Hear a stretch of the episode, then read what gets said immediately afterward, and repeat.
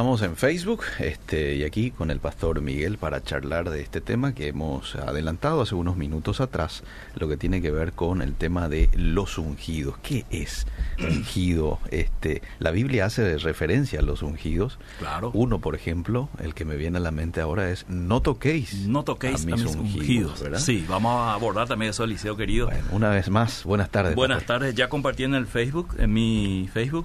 Sí. Espero que también lo compartan para abordar este tema que siempre que se habla de unción, Eliseo, Mm, hay confusión. sí. Valga la, la rima, ¿verdad? Mm, Eh, porque muchas veces escuchamos este, esta frase, hoy el culto estuvo súper ungido, Ungido. se sintió la unción. ah, O va a venir un pastor llamado Eliseo Rolón, tiene una unción poderosísima. sí. Eh, parece que suena a nuestros oídos eh, conocido esta frase, Ah. o decimos, hoy no se sintió tanto la unción. Mm. Entonces, si hablamos tanto de que hay unción en algunos lugares, en algunas personas y en otras no, tenemos que entonces hacernos la pregunta, ¿qué es unción? sí. Y acá quiero hacer tres preguntas. La primera es, ¿qué es ungir primeramente, Eliseo? Mm, Y ungir es frotar, untar, mm, eh, derramar, poner, podríamos decir también marcar en Mm. un sentido bíblico. Mm. Y viene una práctica, Eliseo, donde en la antigüedad los pastores derramaban el aceite sobre la cabeza de la oveja mm. para evitar que los insectos, algunos insectos, lleguen a poner su, diríamos, su nido detrás de la oreja y eso pudiera crear alguna herida Mm. y finalmente matar a la oveja. Entonces, cuando derramaba el aceite, eh, impedía que los, los eh, insectos suban hasta ahí y, y de hecho que se queden por, por, por la oveja. Entonces, Le este servía era- como protección. Claro, esto era una ya un anticipo de lo que iba a ser finalmente lo que el tema de hoy nos, nos convoca, Eliseo querido. Entonces, eh, eh, esto, este acto era un- una protección, una señal de freno para los insectos. Mm, Y en este sentido podíamos decir que las ovejas eran ungidas por su pastor, ¿verdad? Mm. Ahora la segunda pregunta, Eliseo querido, es ¿qué era un ungido? Y en el Antiguo Testamento era la señal de la autorización de parte de Dios para un rey, profeta o sacerdote, mm, que era apartado o consagrado para el servicio de parte de Dios. Entonces se derramaba aceite sobre la cabeza y quedaba confirmado como ungido o autorizado para un ministerio X. Pero también, querido Eliseo, la unción era una señal de purificación. Mm, Por ejemplo, de un leproso donde se tomaba la sangre del sacrificio que presentaba y se le aplicaba en forma de unción en la oreja derecha, en el pulgar, pulgar derecho, perdón, y en el dedo gordo del pie derecho. Lo mismo se hacía con el aceite en el mismo acto y esto lo encontramos en Levítico 14 y te pido que leas por favor ¿Cómo no? Levítico 14, 14 al 17 para ver un poco y entender mejor por dónde viene el tema de la unción para luego irnos al Nuevo Testamento y a la actualidad para comprender realmente quiénes son los ungidos hoy Bien. o quién es un ungido. Y el sacerdote tomará de la sangre de la víctima por la culpa y la pondrá el sacerdote sobre el lóbulo de la oreja derecha del que se purifica, sobre el pulgar de su mano derecha y sobre el pulgar de su pie derecho. Asimismo el sacerdote tomará del loc de aceite y lo echará sobre la palma de su mano izquierda, y mojará su dedo derecho en el aceite que tiene en su mano izquierda, y esparcirá el aceite con su dedo siete veces delante de Jehová. ¿Sigo? Sí, sí. Y de lo que quedare del aceite que tiene en su mano, pondrá el sacerdote sobre el lóbulo de la oreja derecha del que se purifica, sobre el pulgar de su mano derecha y sobre el pulgar de su pie derecho, encima de la sangre del sacrificio por la culpa. Y de lo que quedare del aceite que tiene en su mano, lo pondrá sobre la cabeza del que se purifica, y hará el sacerdote expiación por él delante de Jehová. Hasta ahí, Eliseo querido. Eso, esto ya nos da un panorama de lo que se venía, ¿verdad? En este caso se usaba sangre y aceite al mismo tiempo para purificación, una unción, diríamos, de sanidad y liberación en el caso del leproso de una enfermedad inmunda. Entonces, todo esto, Eliseo, ya el ejemplo del pastor que unge la oveja para protegerlo de insectos, eh, la unción de los reyes, sacerdotes y profetas, y la purificación y unción de los leprosos de esta enfermedad inmunda, nos da ya la vista, la- el panorama para eh, mirar a Cristo, porque el Antiguo Testamento era sombra de lo que iba a venir. Dice, entonces, esto era sombra de lo que Cristo iba a venir a hacer. De hecho, la palabra Cristo es, significa el ungido. Entonces, la sangre y el aceite, la autorización, la consagración, la purificación, la liberación, era anticipo de la venida del ungido que iba a bautizar con el Espíritu Santo y fuego, que es lo que anticipó Juan el Bautista, porque él testifica lo siguiente en Juan 1.33, y te pido que lea, lo que Juan está eh, de alguna manera anticipando y confirmando al ver eso eh, en el bautismo de Jesús. Juan 33, 1.33. Y yo no le conocía, pero el que me envió a bautizar con agua, aquel me dijo, sobre quien veas descender el Espíritu y que permanece sobre él, ese es el que bautiza con el Espíritu Santo. O sea, esa era la señal para Juan de que eh, el ungido, el Cristo, el Mesías, tenía que tener esa señal, que tenía que venir el Espíritu Santo y permanecer sobre él. Y en ese momento también se escuchaba una voz del cielo, o sea, la Trinidad completa de Padre, Hijo y Espíritu Santo se estaba manifestando. Viene la voz de lo alto y dice, este es mi Hijo en quien tengo complacencia.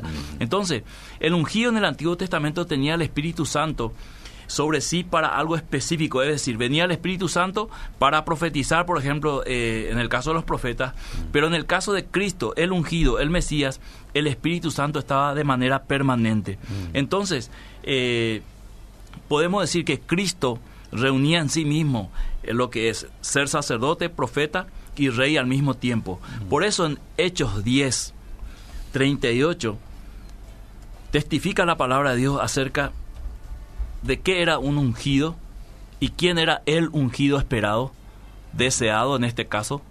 Como Dios ungió con el Espíritu Santo y con poder a Jesús de Nazaret, y como éste anduvo haciendo bienes y sanando a todos los oprimidos por el diablo, porque Dios estaba con él.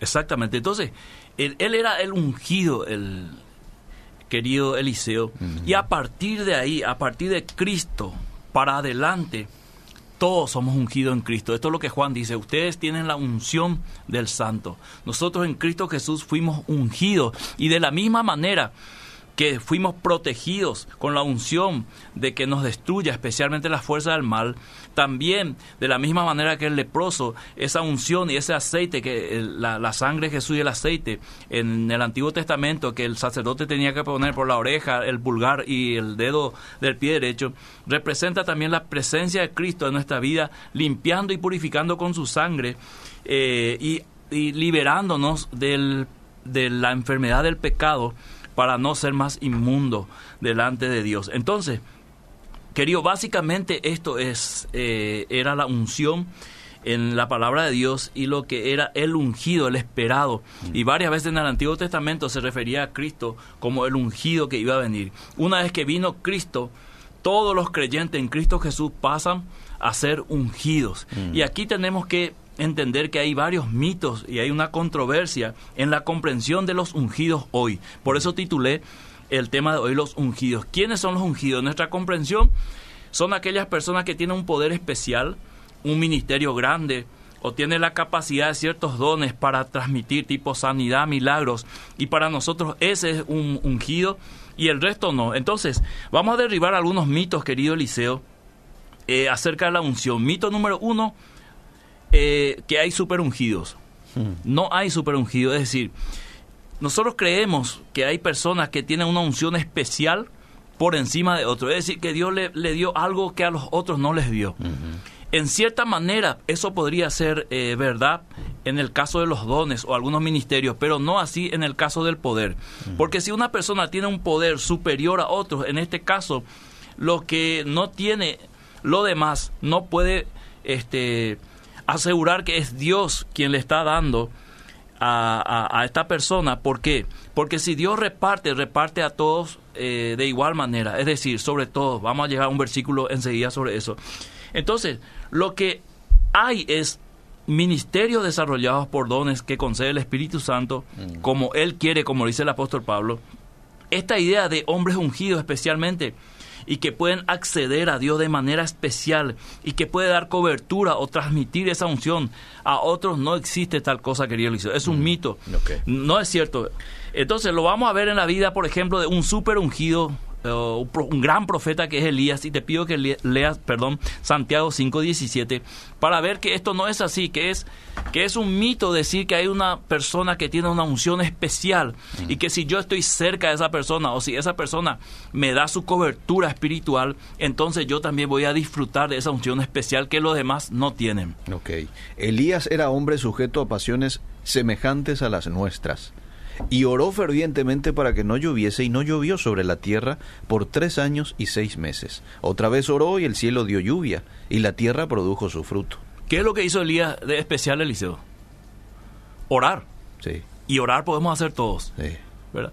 Y dice más, dice que era eh, un varón sujeto a pasiones igual que todo. O sea, o sea, no tenía nada de espectacular. Lo que mm. pasa es que el tipo oró Mm. creyó en Dios, ¿verdad? Sí. Y se cerró los cielos y después se abrió para la lluvia. Mm. Entonces, esto de que hay hombres súper ungidos y que tenemos, tenemos que buscarle y encontrar y estar cerca de él porque la unción se me va a pegar, eso es un mito. Mm. Absolutamente no tiene nada de respaldo bíblico eh, en este sentido. Mito número dos, es que alguien te puede ungir con dones espirituales. Esto lo escuchamos muchas veces en cultos, en ministraciones, decir, a personas que te concede el don. Mm. Y esto es totalmente antibíblico porque la Biblia dice que solamente el Espíritu Santo te puede repartir los dones como Él quiere. Entonces, eh, los dones son exclusividad del Espíritu Santo. Se puede desear, dice la palabra, o sea, yo puedo desear un don eh, y pedirle a Dios y de ahí que me dé ya eh, queda en manos de Él. Mm. Eh, ningún hombre puede concederlo. O sea, si alguien te dice, vení, te voy a dar el don de sanidad, el don de profecía, el don de hacer milagros, el don de que sea, te está mintiendo porque no tiene la capacidad ni el poder para hacerlo. Lo que sí dice la Biblia es que tenemos que buscar todos ser llenos del Espíritu Santo. Mm. Entonces, los dones pertenecen a, al Espíritu Santo y repartirlo queda a cargo de Él. Se puede desear, como dijimos, pero lo que sí el mandato bíblico es sean llenos del Espíritu Santo, sean llenos de la presencia del Espíritu Santo, sean guiados por el Espíritu Santo, vivan en la dimensión del Espíritu para no vivir en la dimensión de la carne, Gálatas capítulo 5, llénense del Espíritu Santo, déjense guiar por el Espíritu Santo, que les va a llevar hacia donde dice la palabra de Dios y va a poner en ustedes una, un sentimiento de temor de Dios, un sentimiento de misericordia hacia los demás, un sentimiento de obediencia, un sentimiento de huir del pecado. Entonces, cuando nosotros buscamos la presencia del Espíritu Santo, es posible que el Espíritu Santo entre esa búsqueda nos dé también algún don o dones que quedan exclusivamente a cargo de Él. Mito número tres. Eh, que el Espíritu Santo viene de manera especial sobre algunos. Hmm. Esto también es eh, solo un mito, Eliseo. La verdad es que el Espíritu Santo fue derramado sobre todo creyente. Hmm. Te pido que leas 1 Corintios 12, 9 al 14, para tener un panorama bíblico y derribar estos mitos que eh, para mucha gente le tiene atado al liceo porque eh, no puede disfrutar de la presencia de Dios, de la victoria que Cristo nos dio en la cruz y del reino de Dios que fue inaugurado por Jesús y dado a su iglesia que somos nosotros.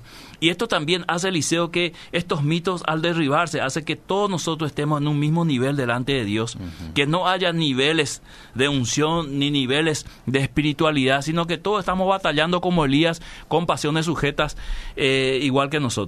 Desde el 7 dijo, ¿verdad? Eh, desde el 9. 9.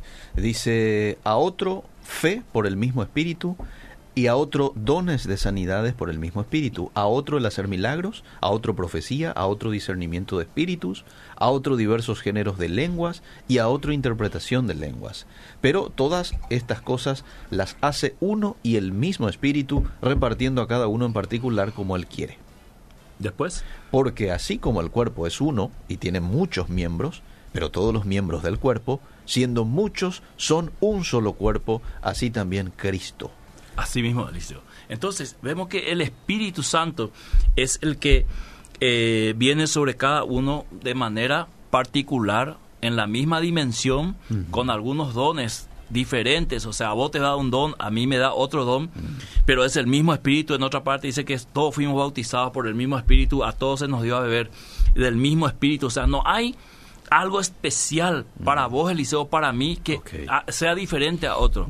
Porque si no entendemos esto, Eliseo, mm. ahí viene muchas veces el error cuando nosotros eh, idolatramos a una persona creyendo que es una persona súper especial, Mm. que está en un nivel espiritual eh, diferente a los demás. Entonces ahí viene la idolatría, ahí viene el peligro, ahí viene el versículo que vos dijiste al comienzo, cuando de repente alguien cree que está en un nivel especial de unción y comienza a aplicar el versículo, no toquéis al ungido, no hables mal de un pastor, no le exhortes, no le reprendas si está equivocado, ¿verdad? Yo estoy a favor y es bíblico estimar al siervo, obedecer, respetarlo, honrarlo, pero también estoy a favor, Eliseo, de que eso mismo sea con cualquier hermano, Ok. respetarlo, honrarlo, ¿verdad?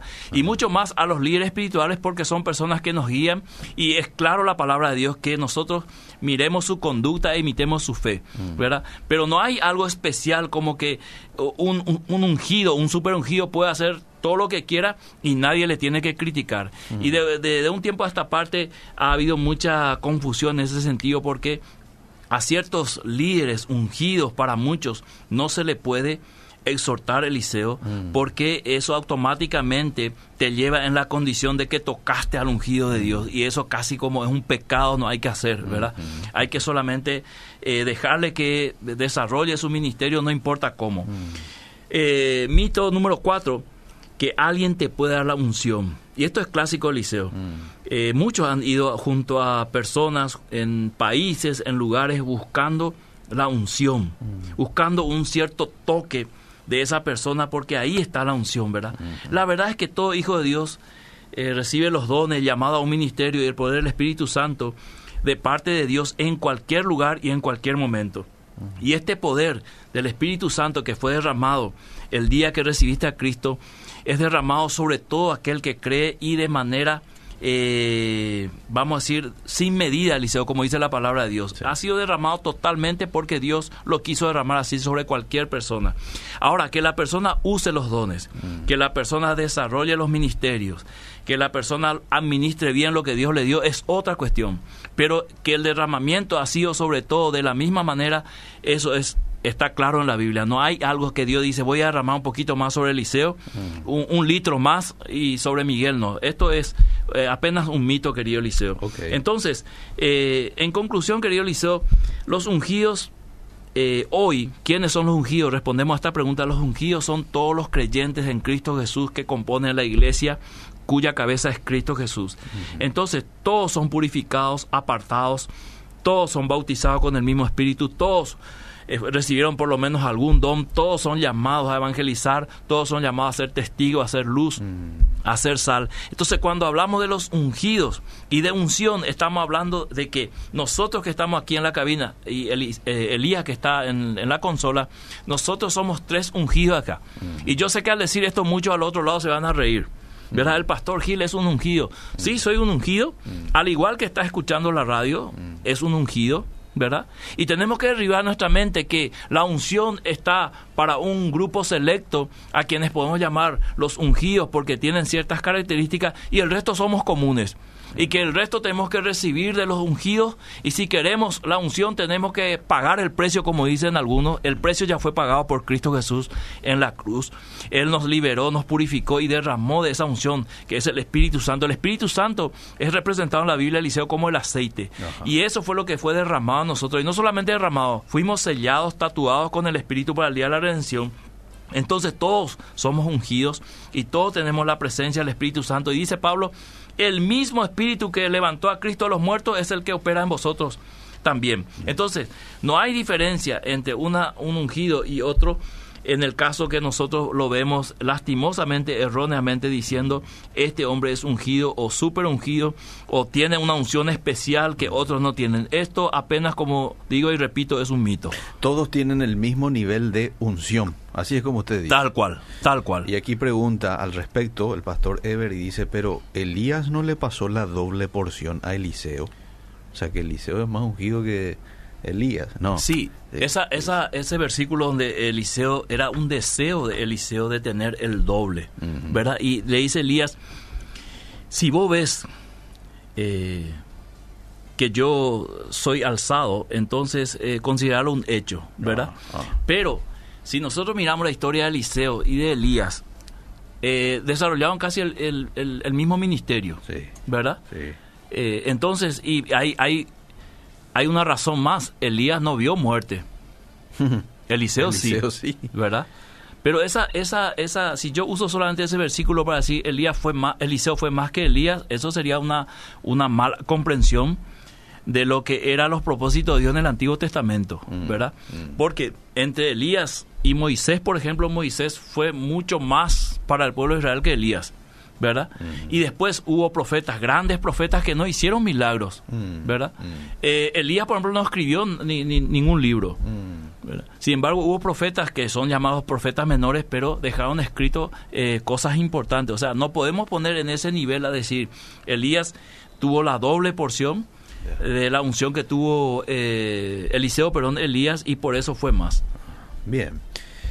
Eh, a ver, mira la cantidad de mensajes, voy a leer algunos más, sencillo y clarísimo. Gracias al Señor por permitirnos estudiar su palabra, dice María Mercedes.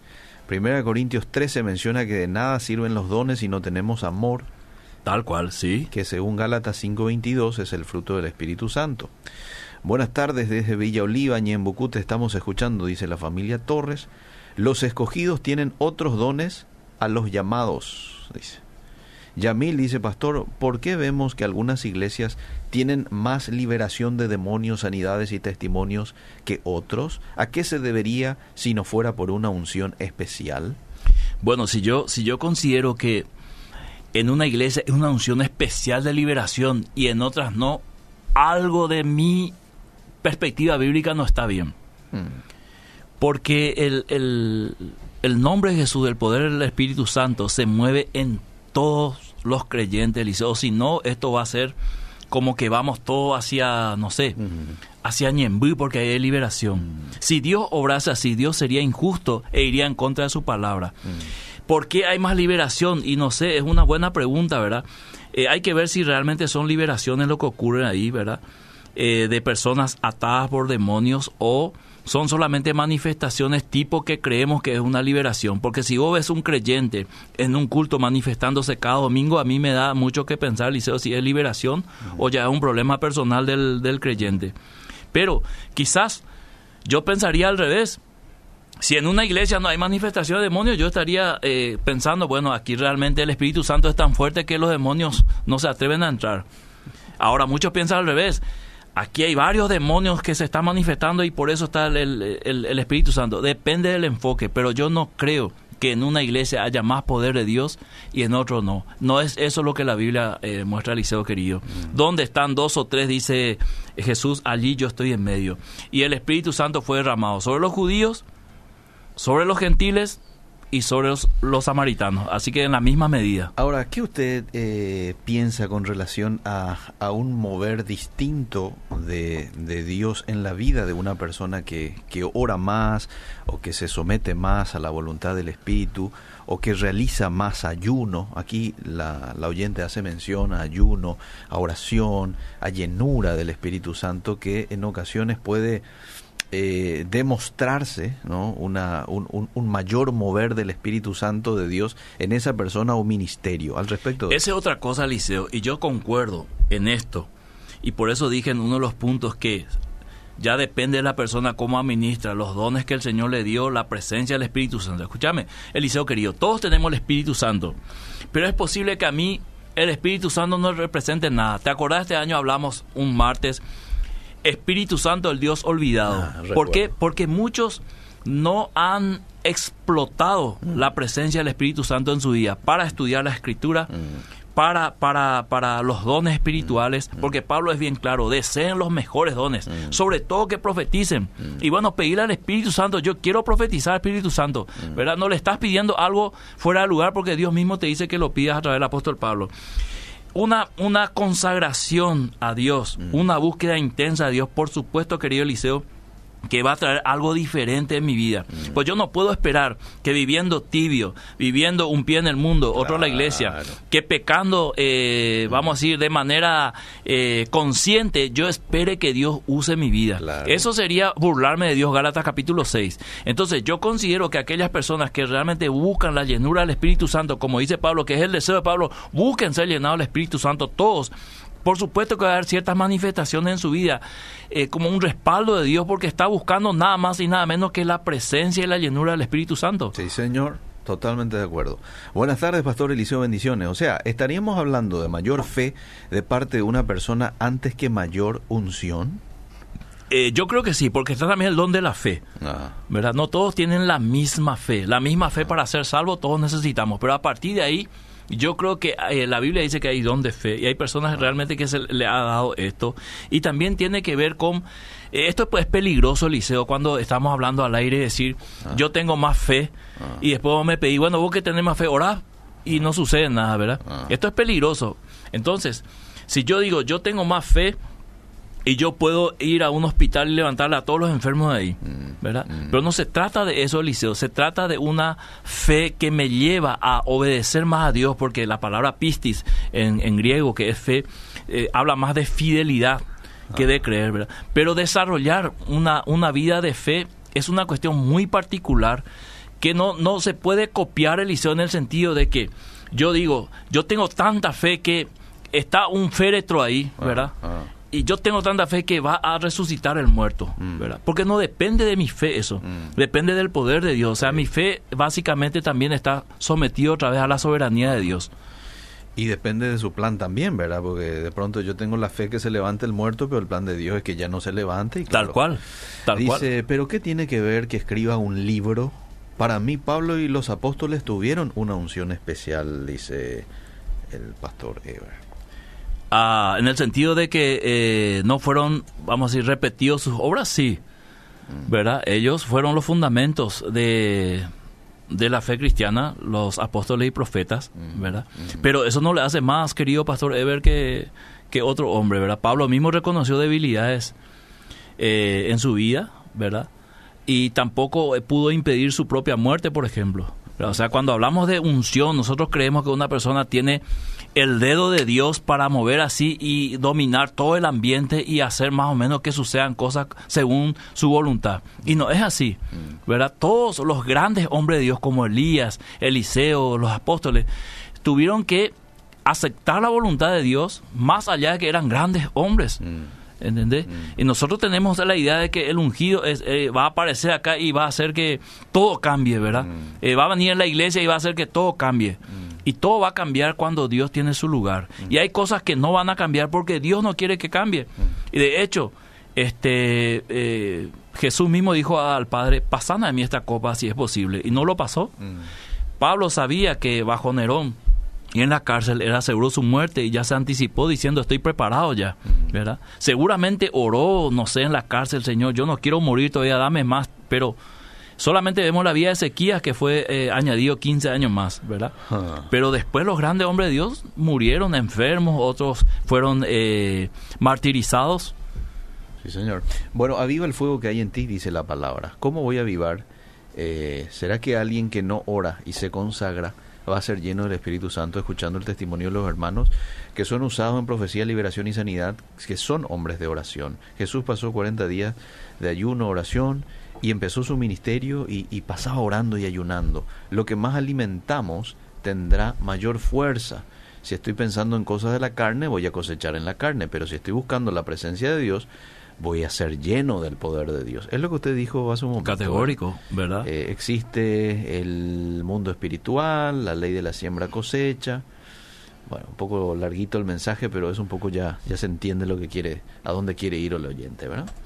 A ver, otra persona dice, buenas tardes, si un pastor se equivoca, ¿podemos exhortarlo si siempre miente, por ejemplo? Categórico liceo. Exhortados unos a otros en el temor de Dios, dice, en el amor de Dios también, ¿verdad? ¿Por qué no a un pastor no se le va a poder exhortar? Lo que la Biblia dice que no admitas falsa acusación sin testigos contra un pastor. ¿Por qué? Por la posición ministerial y el liderazgo que tiene, ¿verdad? Eh, pero exhortarle, claro, pastor, vos mentiste, dijiste así, no hiciste. Eh, eso, a- estando a solas, preferentemente como dice la palabra de Dios, como cualquier otro hermano. Claro. Ahora, lo- los líderes, los pastores, profetas, apóstoles, quien sea, también son falibles, Eliseo, ¿verdad? Y por supuesto que le va a venir bien una exhortación, si es que está mintiendo, para una llamada de atención para que no lo haga más. ¿Por qué no hay dónde interpretar lenguas? Le pregunto al pastor, ya, escucho a alguien hablar en lenguas y a otra interpretar. Eh, eh, yo hasta ahora no. Históricamente tiene su razón de ser, Eliseo. Yo creo que ha sido promovido mucho más el don de lengua que la interpretación. Mm. Eh, si vos tomás 10 iglesias donde se habla, el, donde hay don de lenguas, vas a ver que la mayoría habla, pero casi nadie interpreta, mm. ¿verdad? Y es una falencia para aquellos que tienen don de lengua mm. interpretarla. Eh, Pablo es bien claro en esto. Si no hay intérprete, calle, dice. Yo no sé hasta qué punto estamos obedeciendo esa palabra en los cultos. Si no hay intérprete, calle, habla en casa, y de verdad. Pero si hay, bueno, que se interprete lo que está diciendo, pero que esa interpretación sea real también, ¿verdad? Porque hay cada interpretación, Liceo. Sí. ¿Por qué hay iglesias que dicen que no existe eso de la liberación y manifestaciones en este tiempo y que solo eso fue para los tiempos de los discípulos? ya hablamos de eso, hay dos líneas, la cesacionista y la continuista. Mm. La cesacionista dice que todas estas obras milagrosas y todas las posesiones demoníacas eh, pertenecen al ministerio de Cristo y los apóstoles. Fuera de ellos ya no hay, ¿verdad? Y están los continuistas que dicen que esto sigue tan activo, ¿verdad? Ya dijimos aquí que ambos eh, no están en lo cierto, en el buen sentido, porque al cesacionista vos le decís, hey cesacionista, vos crees que Dios en su soberanía puede eh, realizar un milagro y te va a decir que sí. Mm. Igual al continuista le decís, vos crees que vos pasáis tu sombra puede sanar a los enfermos y te va a decir que no, ¿verdad? Mm. Porque no sucede eso en la práctica. Entonces es una cuestión más eh, teológica, de debate, Eliseo, que en la práctica. yo creo que una persona puede ser influenciada, puede ser atacada por un espíritu eh, y que el poder de Cristo lo puede proteger, liberar, ¿verdad? Ahora, de que suceda manifestaciones siempre en una iglesia con las mismas personas, a mí me da, a mí me llama la atención. Le dice, ¿para qué te voy a mentir? Y miro a la cámara de frente y digo, realmente a mí me llama la atención cuando en una iglesia las mismas personas se manifiestan cada domingo, o sea, nunca se liberan. Es decir, no es tan efectivo el poder de Dios, no es efectivo el nombre de Jesús. Si al nombre de Jesús los demonios gritaban y se sentían atormentados y le decían a Jesús, ¿por qué venís a atormentarnos antes de tiempo? Mm. Y cómo después de la resurrección de Cristo, la venida del Espíritu Santo, hoy estemos plagueándonos al demonio para que salga dos horas, ¿verdad? Así suben al pastor o el evangelista pidiéndole al demonio que salga y no sale. Algo no está mal. O sea, si el poder de Dios mm. frente al poder demoníaco, mm. eso es 10 a 1, Liceo. Ninguna posibilidad. Usted sabe que nosotros aquí leemos todo tipo de mensajes. no solamente aquellos que están de acuerdo contigo, sino también aquellos que no, ¿verdad? Sí. La gente sabe eso. Bueno, Day Roswell dice, socorro Señor, teologías muertas como esta mata a cualquiera. La unción es la autoridad delegado por Dios según su propósito y voluntad, a cual se obra y mueve el, el poder del Espíritu Santo. Sí, ¿y qué dijimos nosotros toda la programación, Liceo? Mm. Parece que se, se enchufó recién al programa la, la, señora, la oyente. Pero va a quedar grabado. Sí, va a quedar. Escuchar, escuchó este, otra vez. Íntegramente. Es lo mismo que vos decís, quería oyente. Pastor Gil, ¿cómo podés hablar de algo que nunca experimentaste? Jesús decía, de cierto, de cierto les digo, de lo que sabemos hablamos. Sí. Gabriel. Y no sé a qué se refiere el oyente. Yo no podría ser salvo, querido oyente, ni predicar de Cristo si no tuviese la regeneración del Espíritu Santo. Mm. Y esto es teología muerta. El estudio de la palabra, jamás alguien va a estar apasionado por la palabra mm. y estudiar la palabra si el Espíritu Santo no pone un deseo mm. de que uno conozca lo que él inspiró. Así que esto de motes de el teólogo es igual a frío y no teólogo es igual a espiritual, eso apenas es un mito más en las iglesias. Mm. Porque muchos, so pretexto de solamente darle lugar al Espíritu Santo, ignoran la escritura. ¿Y qué dijo Jesús, querido Eliseo? Estudien la escritura, analicen, porque ellas dan testimonio de mí. O sea, ¿cómo vos sos un creyente súper espiritual, lleno del Espíritu Santo y huís de la Biblia, del estudio de la palabra? Entonces cualquiera te va a engañar. Y como vos, súper espiritual, a alguien que estudia la Biblia y que tiene deseo de, de conocer la verdad, le decís, no, está mal eso, ¿verdad? No tenés que leer la Biblia, no tenés que estudiar. ¿Qué, ¿Qué pasaría si ahora esos oyentes, yo digo acá de ir al próximo martes, vengo a decir que nadie estudie la Biblia? Que oren nomás, deje de lado la Biblia, no se predique más la Biblia. Y entonces estoy dejando de lado el testimonio escrito de todo el plan de Dios desde el antiguo, desde Génesis, que comienza con la creación, y Apocalipsis, que termina con la nueva creación. Entonces, dejar de lado el testimonio de la verdad, porque son las palabras los que nos dan testimonio de que Cristo vino, de que Cristo murió y Cristo resucitó y nos dejó herencia en la palabra. Entonces, ¿cómo yo voy a ignorar esto, Eliseo? Y lo que pasa es que muchas personas, Eliseo, cuando vos no haces ciertas cosas, o no repetís ciertos clichés, o no decís cierto modismo, automáticamente no sos espiritual, ¿verdad? Pero eso es una cuestión que juzgue cada uno, ¿verdad? Pero decirle a alguien que no tiene el Espíritu Santo, que no es espiritual porque quiere estudiar la palabra de Dios, y no sé a qué se refiere el, el, el oyente a decir, ¿cómo puedo hablar yo de lo que no experimenté? ¿Verdad? Eh, entonces yo no voy a ni a hablar acá de mi experiencia, lo que yo viví de los 15 años en la iglesia acá en Lambaré y aquel que eh, vivió con nosotros esas experiencias. Yo viví experiencias, Eliseo, que hoy me dan autoridad para decir, esto es mentira, mm. esto es teatro y esto es verdadero, mm. ¿verdad? 15 mm. años, Eliseo, ¿verdad? Ahora estoy en la barrera de los 50 tengo suficiente experiencia para decir esto es mentira, mm. no tiene ningún apoyo bíblico, mm. esto es verdadero. Así que si de experiencia hablamos, algo de experiencia tengo, ¿verdad? Mm. Sí, señor. Bueno, estamos llegando a los minutos finales. Activar el don, ¿se puede activar el don con la imposición de manos? Esto es lo que dijimos, ¿verdad? Esto viene exclusivamente del Espíritu Santo. Lo que la Biblia dice que yo puedo desear. Mira, si vos me pedís, activame el don de sanidad. ¿Y cómo yo te voy a activar, Liceo? o sea, no, no, podrías pedirle a Dios que puedo orar contigo por favor Dios dale a Eliseo verdad ah. por eso dice él, utiliza Pablo la palabra de desear o sea eh, busquen esos dones. Mm. y ahí ya entra la oración orar por mí interceder por mí. Pero yo no te puedo dar el don de eh, un don Eliseo querido eso es exclusividad del Espíritu Santo. Sí señor sí. Bueno te leo varios mensajes dale dale, dale. como eh, cuando toda la iglesia se centra en el emocionalismo y en la búsqueda de sensaciones y experiencias, y lo pone entre comillas, da como resultado, pastor, esta clase de ataques de los oyentes hacia el pastor. Fuerza, pastor Gil, siempre habrá un verdadero remanente que buscará en verdad a Dios y no solo sus beneficios. ¿Qué, Liceo? Yo, yo quiero aclarar algo, Liceo. Sí. A mí no me molesta esos comentarios porque eso vienen hace años sobre mi vida, Liceo, ¿verdad? Solo quiero que esa persona medite también, ¿verdad? Eh, porque, eh, ¿cuál es el ataque, verdad? Vos no sos espiritual, vos solamente pura teología, ¿verdad? Pues yo, esto es mi pasión, Eliseo, leer la Biblia, estudiar, ¿verdad? Y predicar.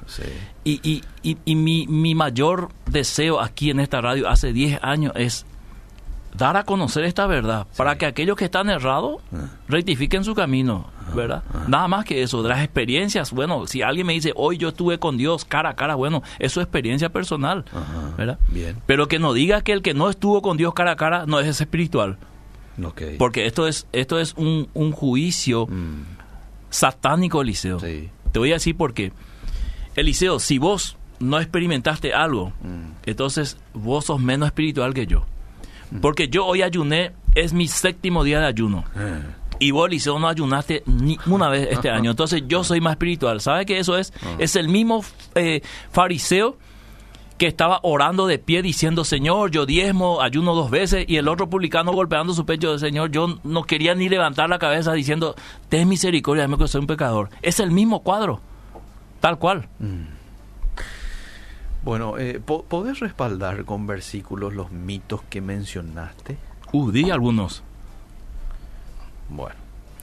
Te Santiago 5.17, Primera Corintios 12, 9. Mm. Para el pastor Gil y también para vos, Eliseo, lo que quiso decir esta persona es que como el pastor Miguel puede hablar de algo que no sabe, por ejemplo, él nunca hizo liberación de demonios en su iglesia, tal vez a eso se refería, dice. Mm. Pero usted habrá hecho en cuántos años de pastorado, claro que habrá hecho. En mi casa se hacía liberación, Eliseo. Eh, eh, Y yo tenía una hermana que estará escuchando la radio, ella va a testificar esto, que estaba poseída por un demonio, Ah. ¿verdad? Y vino a hacer la liberación y en esa, en esa liberación se convirtió en mi papá, que hoy es pastor. Ahí está, ahí está. Entonces, eh, y yo sé que muchas de las liberaciones, no todas, son teatros. y eso, eso, porque digo eso de frente, Eliseo, y asumo lo que digo. No digo todas las liberaciones son teatros. Muchas, y puse un ejemplo. Ah. Vos, Eliseo Rolón, tenés 20 años de bautizado, tenés al Espíritu Santo, Sí. y viene alguien ahora por liberación, te manifestás, te liberás ese domingo, el domingo te, te manifestás otra vez. Decime si eso es coherente, o algo, o nunca te convertiste, Mm, o el que te hizo la liberación no te liberó, mm. o es un teatro. En algún, en algún campo ha de caer eso. Ese nomás es el punto. ¿Por qué va a molestar esto, Eliseo? Si lo vemos en, en, en, en nuestro caminar diario como pastor, vemos eso. Mm. O sea, yo hablo de lo que veo. No estoy inventando eso. Claro. También conozco personas que se hacían los endemoniados en los cultos. Conozco perfectamente. Mira, oye, Sí. qué bárbaro. Bueno, hay un versículo donde decía que cuando un demonio es echado del cuerpo, va y llama más demonios para volver. ¿Podrías explicar ese versículo, por favor? No nos va a dar el tiempo para explicar eso, eh, pero en algún momento quizás. ¿Cómo no? ¿Cómo no? A ver qué más. Bendiciones. Eh, buenísima exposición, pastor. Nuestras iglesias no están preparadas. Solo barullo les gusta. Dice la Biblia que Esteban estaba lleno del Espíritu Santo y no estaba hablando en lengua, sino conociendo la escritura desde Génesis hasta los profetas. Bendiciones. Eh, en mi iglesia se habla en lenguas como si nada y los que son nuevos se asustan. ¿Por qué somos desobedientes? En todas las iglesias es así. En mi iglesia se habla. Eh, a ver, y bueno, ahí, ahí quedó el mensaje. No sé, Eliseo. Pablo dice que no se impida el hablar en lenguas, pero que todo se haga decentemente y con orden, ¿verdad? Y él da ese orden. Si hay intérpretes, sería bueno que el que está hablando en lengua, eh, el otro interprete para que todo sea modificado, ¿verdad? Mm. Y si no, dice calle, o a lo sumo hable más bajo, ¿verdad? Bajito, o lo haga en casa, justamente para que no ocurra eso que el oyente dice. Ujú. Está clarito en Corintios. Hay peor registro de que Jesús habló en lenguas, dice otro oyente. Te leo más mensajes, Sí. son varios. No hay registro en la Biblia, dice. A ver, ¿qué más? ¿Qué está mal con esa liberación? Jesús dijo, vete y no peques más. Eh, conozco la iglesia no prepara a las personas con los dones y pone aquí incluso un- una iglesia, por ejemplo, no quiere que las personas con dones no usen sus dones, le prohíben si uno es usado. Eh, conozco un varón que interpreta lengua y descubrió que alguien en lengua maldecía la iglesia y le contó a su pastor y le prohibió ese don, dice. Mira, Los dones son para edificación de la iglesia, Eliseo. O sea, no, no se debería prohibir, porque todo don que se, se desarrolla sí o sí va a edificar la iglesia. Mm. Bien, a ver, cuando un matrimonio... A ver, voy a ir al siguiente mensaje. Mm, Lee por favor mi mensaje, a ver qué dice. Gracias por las enseñanzas y quería saber qué significa bautizado por el Espíritu Santo. Y si es verdad que la señal es hablar en lenguas, yo muchas veces pude oír a Dios hablando a través de su palabra y sentirme usada por él, pero no hablo en lenguas. Eh, el, el- bautismo del Espíritu Santo viene cuando el Espíritu Santo viene sobre nuestra vida. Somos sellados, somos regenerados, ¿verdad? Y no hay una evidencia bíblica de que ser bautizado con el Espíritu Santo sí o sí tenga que hablar en lengua, ¿verdad? Ajá. Ya hablamos, hay todo un podcast sobre eso, puede buscarlo, ¿verdad? Eh, el bautismo del Espíritu Santo. Porque si fuese que todo, todo creyente bautizado habla en lenguas, porque to- no todos los creyentes hablan en lenguas, Ujú, ¿verdad? ujú. Y en la misma Biblia, no digo ahora, ahora es peor todavía, ¿verdad? Porque no todos los creyentes tienen ese don, ¿verdad? Entonces, eso viene de una interpretación y de una aplicación de creer que recién cuando soy bautizado ahí hablo en lengua porque la lengua es la señal de que ya el Espíritu vino sobre mí, que es una experiencia posterior a la conversión. La Biblia no muestra eso, Eliseo, querido. Bueno, pastor. Terminó nuestro tiempo. Minutos finales, sí, estamos llegando al final. Bueno, el querido Eliseo, sé que en esta, en esta clase de temas siempre hay controversias. Mm, Eh, sé también que muchos eh, no les gusta cuando, cuando a sus oídos van palabras que no están de acuerdo con su postura. Y esto es parte de nuestro caminar. Lo que yo digo, querido Eliseo, es que en nombre de la unción se ha abusado mucho. Eh, muchas personas han sido engañadas en nombre de la unción. Y muchas personas se han eh, autolimitado pensando no tengo la unción, tenés el poder del Espíritu Santo, Cristo murió por vos, derramó su Espíritu sobre vos, si no, no sería hijo de Dios. El Espíritu testifica a tu corazón. Eh, el Señor quiere usarte, tiene dones. Pedile al Señor los dones, Él te va a dar. Eh, creamos en el poder de Cristo. Si alguien tiene el ministerio de liberación, desarrollelo con toda libertad, ¿verdad? Toda la obra de Dios, Eliseo querido, tiene que tener tiene que tener el sello de Dios. Y así nomás es, ¿verdad? Y sobre todas las cosas, vayamos a la palabra de Dios, que es el testimonio vivo del por qué creemos en Cristo Jesús. Amén. Amén. Gracias, Pastor. Hasta el próximo martes. Seguimos.